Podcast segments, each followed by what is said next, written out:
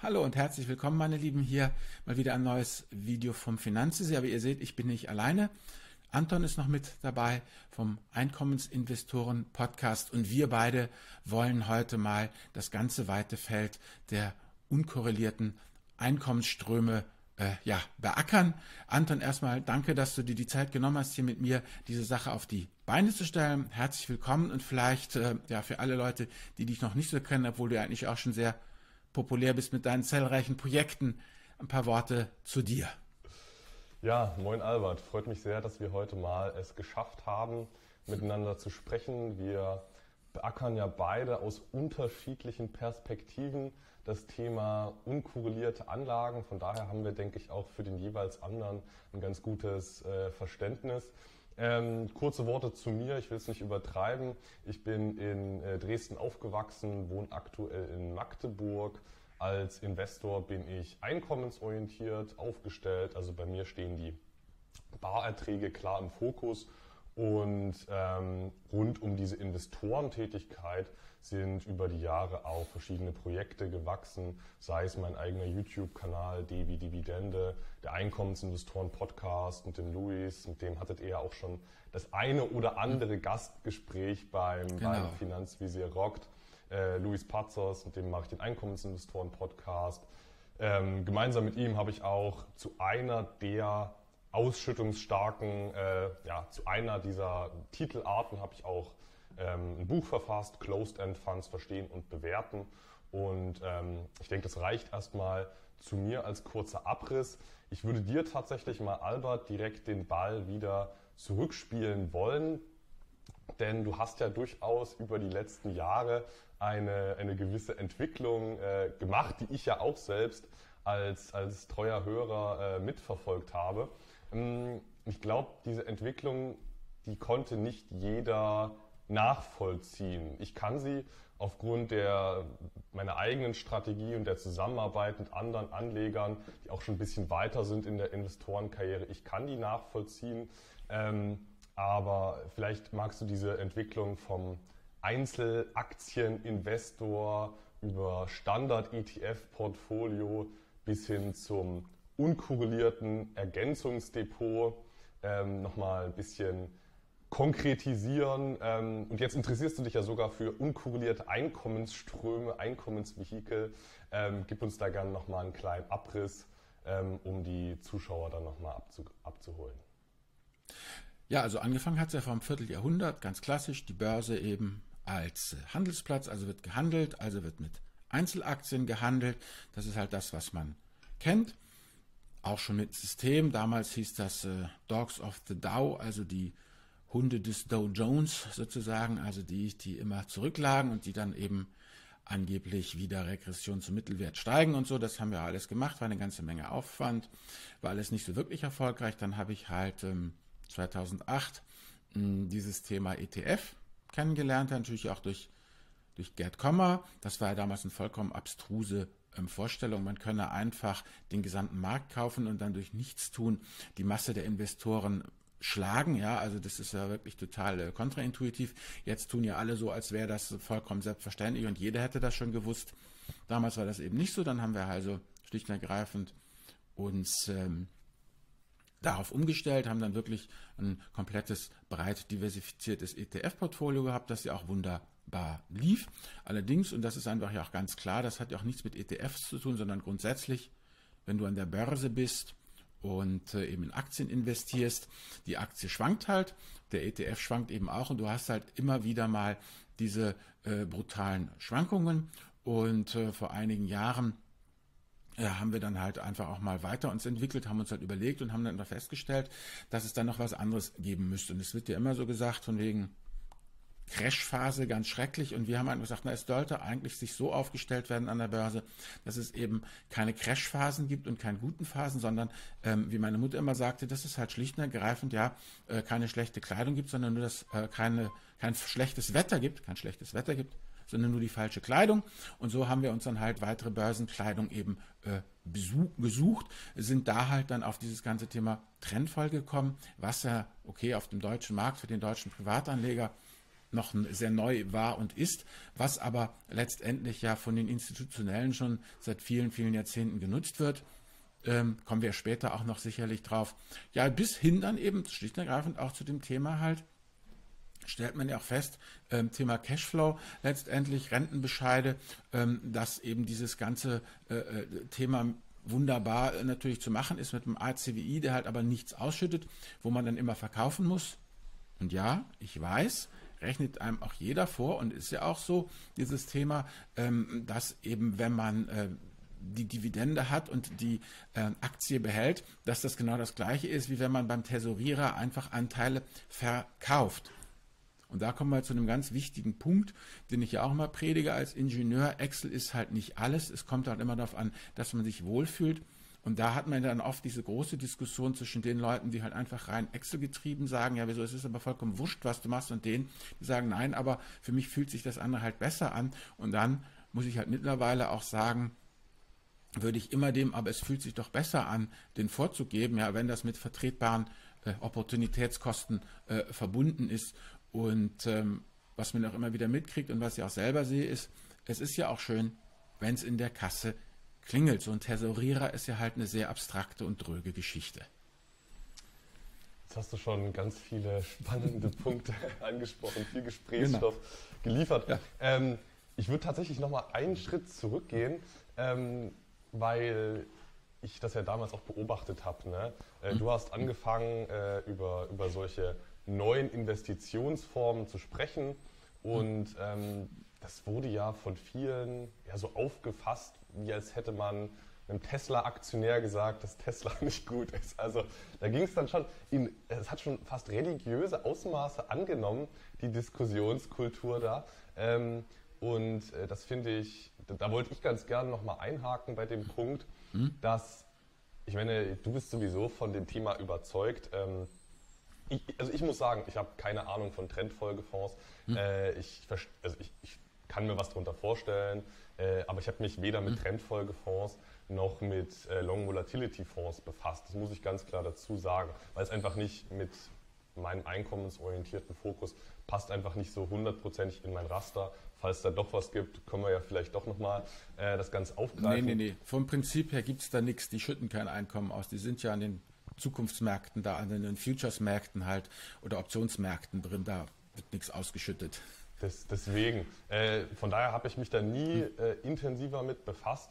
Ähm, ich wollte aber ganz gerne nochmal ähm, die Hand übers unkorrelierte Investieren halten, hm. weil das tatsächlich kein, das ist kein Widerspruch zum, zum ETF. Äh, zum passiven ETF-Weltportfolio, was auch immer das passive Investieren ist. Aber es ist alles andere als ein Widerspruch, sondern ich halte das unkorrelierte Investieren ähm, unabhängig davon, welche Instrumente man dafür nutzt, ne? ob das jetzt Long Volatility Fonds sind oder ob das eher auf der einkommensorientierten Seite Vehikel sind, ähm, Instrumenten unabhängig halte ich das unkorrelierte Investieren für den logischen nächsten Schritt, wenn man etwas weiter ist in der eigenen Investorenkarriere, im eigenen Vermögensstand. Und ich meine, das, klar, das versteht jemand, der seine 100 Euro in den MSCI ACWI jeden Monat schiebt. Das versteht der nicht. Da geht es nur darum, dass es einfach und schlank ist und einen hohen Renditeerwartungswert hat. Ne? Es kommen aber ganz andere Fragen, äh, es stellen sich ganz andere Fragen, wenn es darum geht, äh, hohe Volumina zu investieren, je nachdem, was das individuell ist. Ne? Aber bei hohen Volumina stellen sich psychologisch andere Fragen. Und wenn man in die Verrentungsphase kommt, in die Gebrauchsphase des Vermögens, ne? das kann auch deutlich vor dem regulären Renteneintrittsalter sein, dann stellen sich auch nochmal ganz andere Fragen. Ähm, ich meine, ich als Einkommensinvestor, ich brauche das Unkorrelierte bei den Einkommensströmen, damit im Krisenfall die Cashflows nicht abbrechen und du brauchst dein, du brauchst auch, also du jetzt mal ähm, oder der allgemein der, der Verrentungsansatz, der über Anteilsverkäufe arbeitet, der braucht auch die kurstechnische Unkorreliertheit, weil er dann eben nicht mit, mit 60, 70 Prozent Minus irgendwelche ACWI-Anteile verkaufen will, um seine monatlichen Rechnungen ähm, zu, zu bezahlen. Also Lange Rede, kurzer Sinn. Es ist meiner Meinung nach einfach der nächste logische Schritt auf der Investorenkarriere sich mit unkorrelierten Anlageklassen zu beschäftigen. Welche man dann konkret nutzt, das sollte natürlich individuell abgewogen werden. Auf jeden Fall nochmal Thema Unkorreliertheit halt, das hatten wir auch schon eben besprochen. Ähm, da gibt es ja verschiedene Maß, äh, ja, Maßzahlen und Koordinatensysteme. Ich habe ja immer diese klassischen äh, äh, äh ja, Pearson ähm, äh, äh, Korrelationskoeffizienten, eben dieses Thema, wenn du komplette, ne, der von minus 1 bis plus 1 läuft, minus 1 ist halt perfekt unkorreliert. Wenn das eine steigt, fällt das andere und zwar immer.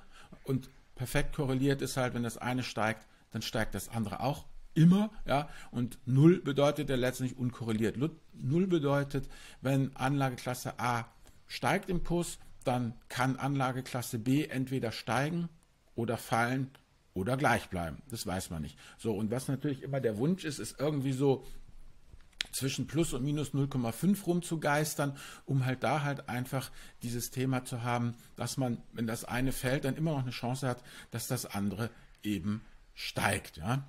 Weil perfekte Antikorreliertheit, die gibt es ähm, sowieso nicht. Also es wird immer äh, äh, darauf gestrebt, also bei mir zumindest, Sachen zu haben, ja, wo man halt einfach strukturell eben hoffen kann, dass eben, und das ist das Entscheidende, diese nutzlosen Korrelationskoeffizienten, ja, die, die verändern sich ja auch gerne mal. Das ist ja nicht statisch, das Ding, ja. Also wenn du jetzt mal dir die verschiedenen ähm, Aktien-ETFs anguckt, also der eine auf den Standard Poor's und der zweite nur auf den Stocks 500 und der dritte nur irgendwie Emerging Markets, dann hast du ja praktisch den US-amerikanischen Markt, europäischen Markt und die Schwellenländer. Und dann kannst du halt in guten Zeiten da dolle Korrelationskoeffizienten ausrechnen.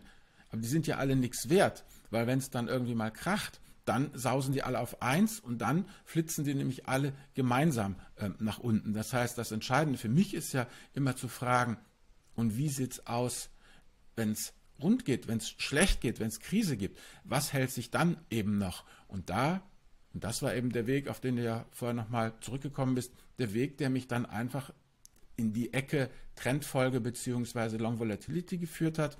Und solche Überlegungen haben ja Louis und dich dann eben in die Ecke geführt, die verschiedensten Einkommensströme so. Und wir hatten ja darüber gesprochen, kommt ja auch noch später. Also wenn ich mir halt angucke, eben irgendwas aus Singapur zu nehmen, irgendwas ähm, aus Australien zu nehmen, irgendwas, was ähm, letztendlich ähm, ja Rechte, äh, äh, äh wie nennt man das da, Lizenzen vergibt, ja, auf der einen Seite, auf der anderen Seite Rohstoffe, ähm, auf der dritten Seite irgendwelche Geschichten hier mit den Musikrechten. Ja, also ähm, habe ich erst letztens wieder äh, äh, ganz interessante Analyse Thema Spotify gehört, ja, dass diese alten Kataloge immer wichtiger werden, weil irgendwie ähm, ja, wie soll ich sagen, im, im, im, ganzen Funk und Fernsehen und, und, und Video und, und, und äh, wie nennt man das? Ähm, hier auch im, im, im, Streaming und aber auch im, im, im Werbebereich, wo dann äh, Musik gebraucht wird, ja, da werden oft viele alte Sachen aus den Katalogen halt ähm, genommen. Und das sind ja solche Geschichten, äh, wo man, wo, wo ne,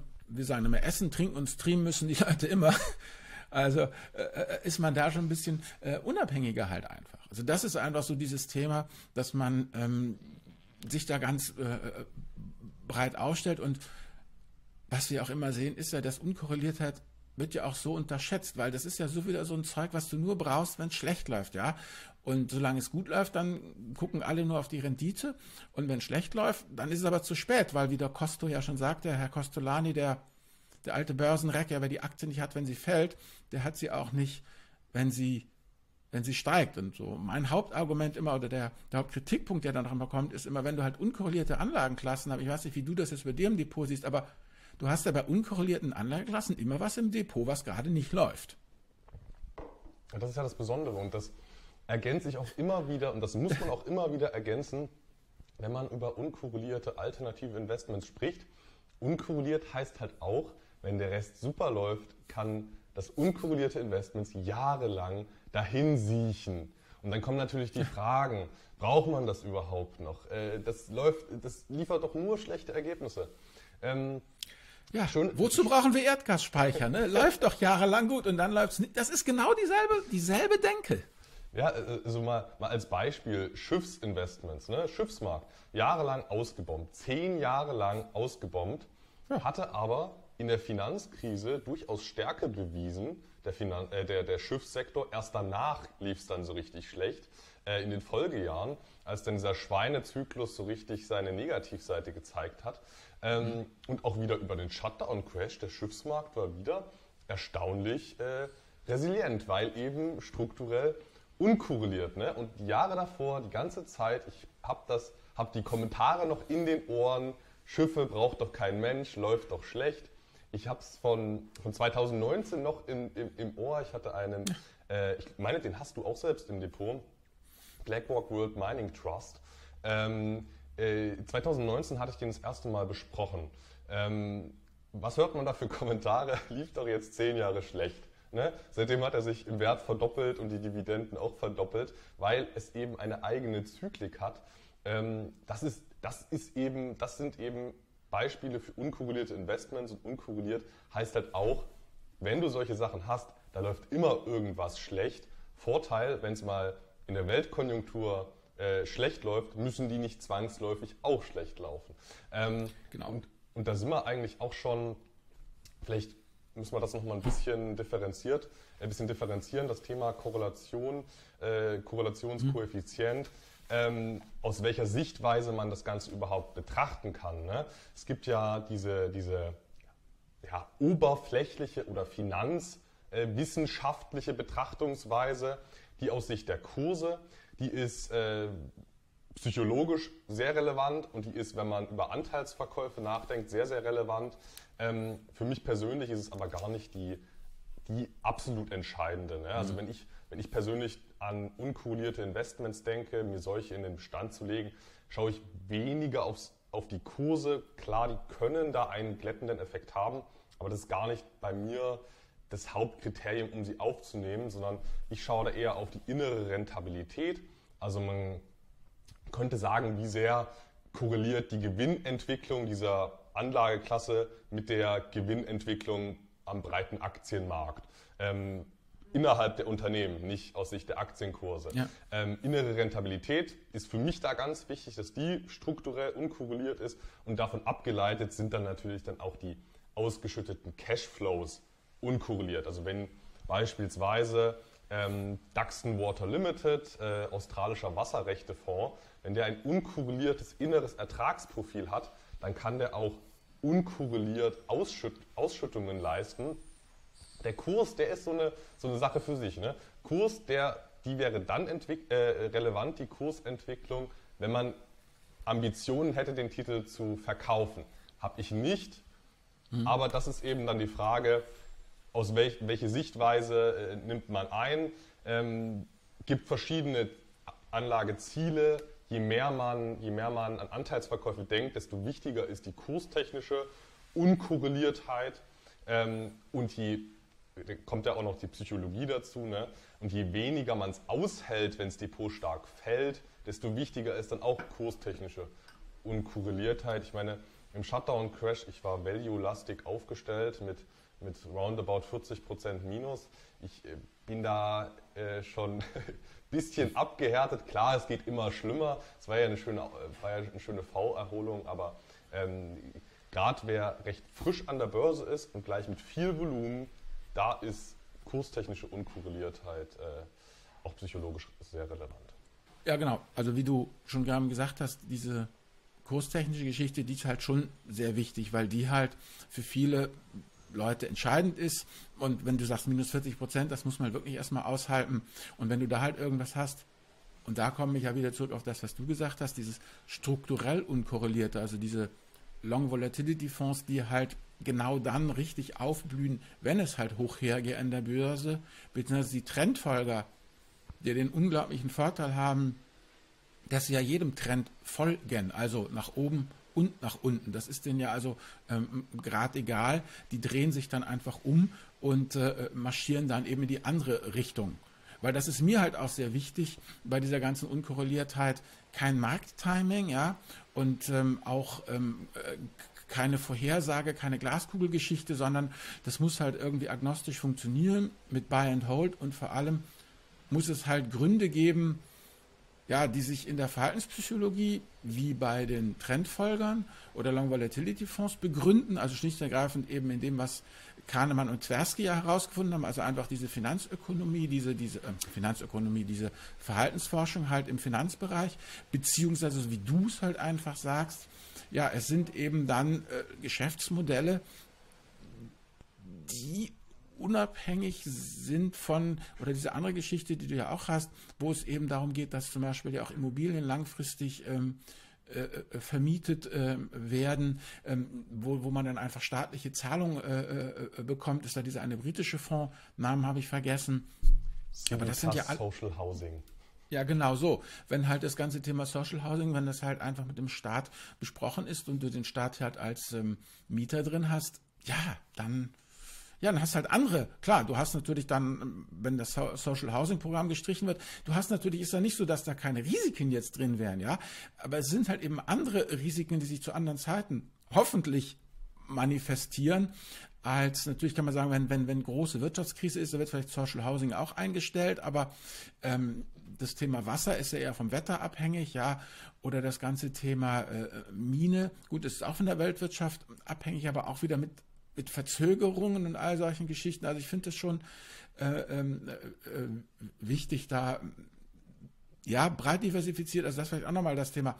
Ich bin absolut pro. Ja, also wenn jemand sagt, ich habe auf nichts Lust, ja, dann würde ich ihn auf Knien trotzdem bitten, sich einfach äh, einen Sparplan auf einen breit diversifizierten ETF, als, äh, ja, MSCI, ACWI oder World zu machen, ja, dann ist man nämlich schon ganz schön weit weg vom Thema reines Sparbuch. Man ist vielleicht noch nicht im abnehmenden Grenznutzen, aber man hat schon großen Weg getan. Und wenn man sagt, zu mehr habe ich einfach keine Lust, dann soll es halt ähm, so sein. Aber es ist nicht, ähm, ja, der Heilige gerade das Endziel, äh, nachher auf einem Berg von ETF-Sparplänen zu sitzen. Weil eine Sache, da bist du ja auch hier äh, äh, vielleicht noch besser aufgestellt als ich, Thema Steuern. Bloß wenn du halt ähm, über lange Jahre dann angespart hast und ganz massiv in eine Richtung gegangen bist, dann wird es ja aber auch schwierig, sich da rauszueisen. Also dann zu sagen, ich habe von 30 bis 60 ja, zum Beispiel, also wenn alles gut ging, toll, ETF, alles angespart. Und jetzt ist mir das alles zu heiß. Und jetzt möchte ich halt, sagen wir mal, 30 Prozent verkaufen und in Anleihen umschichten. Das wird ja dann immer so gesagt, ja, wenn ich alt bin, dann schichte ich um. Naja, dann hast du aber immerhin noch, ähm, und ich hoffe, dass es richtig teuer wird, weil dann ist es gut gelaufen. Ja? Also wenn du 30 Jahre lang gut gelaufenen ETF verkaufst, ähm, Kurse sind schön hoch, dann wird ja eine Steuerbelastung fällig, ja, die jenseits von, von Gut und Böse ist. Dann kannst du ja fast schon sagen, ja, der Einstandskurs ist ein Rundungsfehler und dann musst du mehr oder minder ähm, den gesamten Kurs gewinnen, der den überwiegenden Anteil eben darstellt, dann aktuell mit 25 Prozent ähm, versteuern, weil wir reden dann ja auch von Summen, ja, wo diese 1000 Euro äh, jährlicher Freibetrag einfach nur noch ein, ein Rundungsfehler Peanuts sind, ja. Und äh, von daher bin ich halt der Meinung, dass man das, so wie du das ja auch machst, schon in jungen Jahren so Stück für Stück eben äh, äh auf verschiedene Füße stellen muss, damit man dann eben zum Schluss nicht ähm, den großen steuerschädlichen Rutsch macht. Wie siehst du das? Also bei mir würde ich tatsächlich sogar mal selbstkritisch sagen, ähm, dass es vielleicht nicht absolut, also, also rein, rein aus, aus Sicht der äh, ja, finanziellen Logik sollte man sich natürlich in den ersten Jahren des Lebens, also in den ersten Karrierejahren in, nach dem Studium, sollte man sich natürlich erstmal tendenziell mit dem Geldverdienen beschäftigen.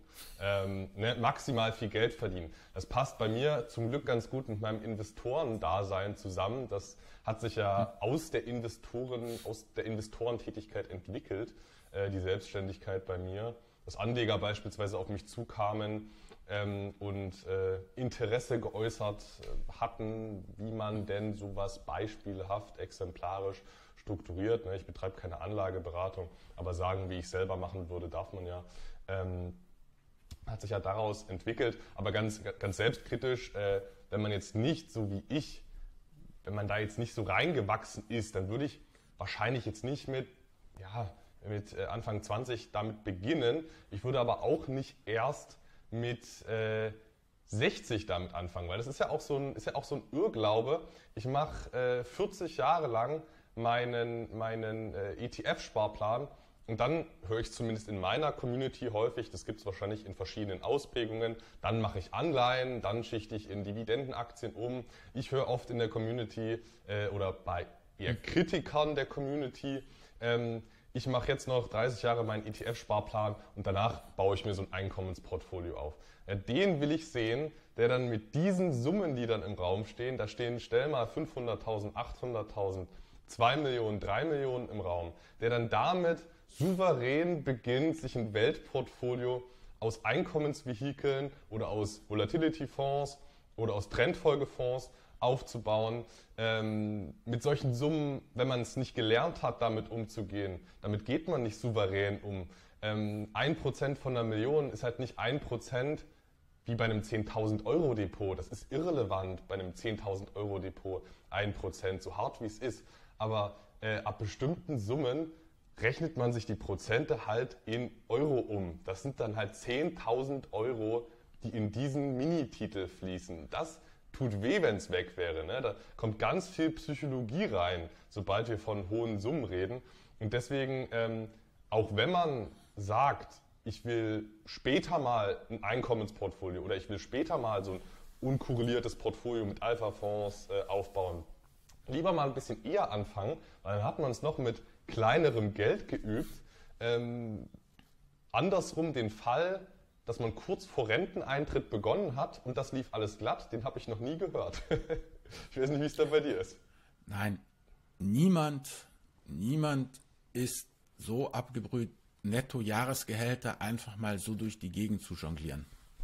Ja, also ähm, ich denke, mit Blick auf die Uhr auch, jetzt nochmal ein kurzes Fazit von uns beiden und dann, ja, sollten wir einfach schlicht und ergreifend, du hast ja eine ganze Menge interessante Assetklassen mitgebracht. Wäre mal ein Vorschlag, dass wir halt in loser Folge dann uns nochmal hier eben zusammensetzen und konkret Anlageklassen besprechen. Und dann zum Schluss bauen wir aus diesen ganzen Sachen mal jeweils ein Musterdepot und stellen das einfach kurz vor, damit die Leute einfach mal sehen, wie das eben im Zusammenspiel ist. Gerade ja auch von dem, was wir ganz am Anfang gesagt haben, dass man ja immer was im Depot hat, was eben nicht läuft. Also dass man mal ganz klar sieht, warum man was gewählt hat, was aktuell eben nicht läuft.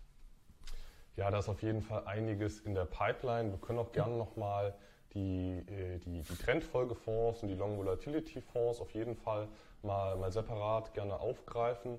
Da kann ich bestimmt auch noch einiges äh, dazu lernen, ein bisschen in die, in die Mechanik, in den, in den äh, hm ja, in den Arbeitsraum dahinter hineinschauen. Ähm, ansonsten aus Sicht der unkorrelierten Einkommensströme ähm, ja, gibt es da einige zu nennen und zu besprechen. Royalties, also umsatzabhängige Investments, Fixed Income Anlagen, alles was in irgendeiner Form äh, Coupons erhält, ähm, Optionsstrategie-Vehikel, also die sind eigentlich so ein bisschen was in die Richtung Long Volatility Vehicle, weil ähm, da wird letzten Endes auch aus Volatilität Cashflow generiert und je höher die Volatilität, desto höher tendenziell auch der erzielbare Cashflow. Ähm, sowas gibt es auch nochmal als Arbitrage-Variante, also vorähnliche Vehikel, die äh, auch aus Volatilität Cashflow ähm, generieren, beispielsweise indem ähm, Preisdifferenzen an verschiedenen Börsen systematisch ausgenutzt werden. Das ist eine marktneutrale Strategie und je volatiler die Märkte, desto höher sind im Schnitt diese, diese Preisdifferenzen an verschiedenen Börsen. Heißt, in solchen turbulenten Marktphasen können solche Vehikel sehr viel äh, Cashflow generieren, haben eine, dadurch eine strukturelle Unkorreliertheit und nicht selten folgen dann auch Sonderdividenden in Jahren wie dem Shutdown-Crash. Ähm, ansonsten, äh, du hattest das mit, mit Immobilien angesprochen, äh, Leasingfonds. Ähm, Leasingfonds jeder Couleur, das gibt es im Bereich Immobilien, gibt es im Bereich der Schiffe. Ähm, also da haben wir einiges, äh, wo wir ein bisschen Licht ins Dunkel bringen können. Ansonsten, Albert, ich denke, das war es soweit mit dem ersten Einführungsbeitrag. Und mhm. dann äh, bedanke ich mich für die Möglichkeit, hier mit dir das Thema nochmal zu beackern. Genau, also mein persönliches Fazit wäre jetzt nochmal, da vielleicht, ob du dem zustimmst oder nicht, ist, ähm, die Hauptschwierigkeit bei dieser unkorrelierten Anlegerei ist, dass man sich halt immer auf neue Koordinatensysteme einstellen muss, dass man da so nicht dogmatisch sein kann und äh, da eine Menge Flexibilität beweisen muss und eben auch dieses dicke Fell, dass man halt immer was im Depot hat, was nicht läuft. Also man muss sich wirklich dazu zwingen, auf Depotebene das ganze Team zu betrachten und nicht die Einzelspieler. Das ist das, was ich in der Praxis festgestellt habe, was den meisten Menschen da am schwersten fällt. Und eben diese Vorstellung, also wie es dann in den schlechten Zeiten ist, eben, dass man sich das vorstellen kann und in den guten Zeiten deshalb eben bereit ist, eben diesen breiten Strauß an Anlageklassen aufzunehmen.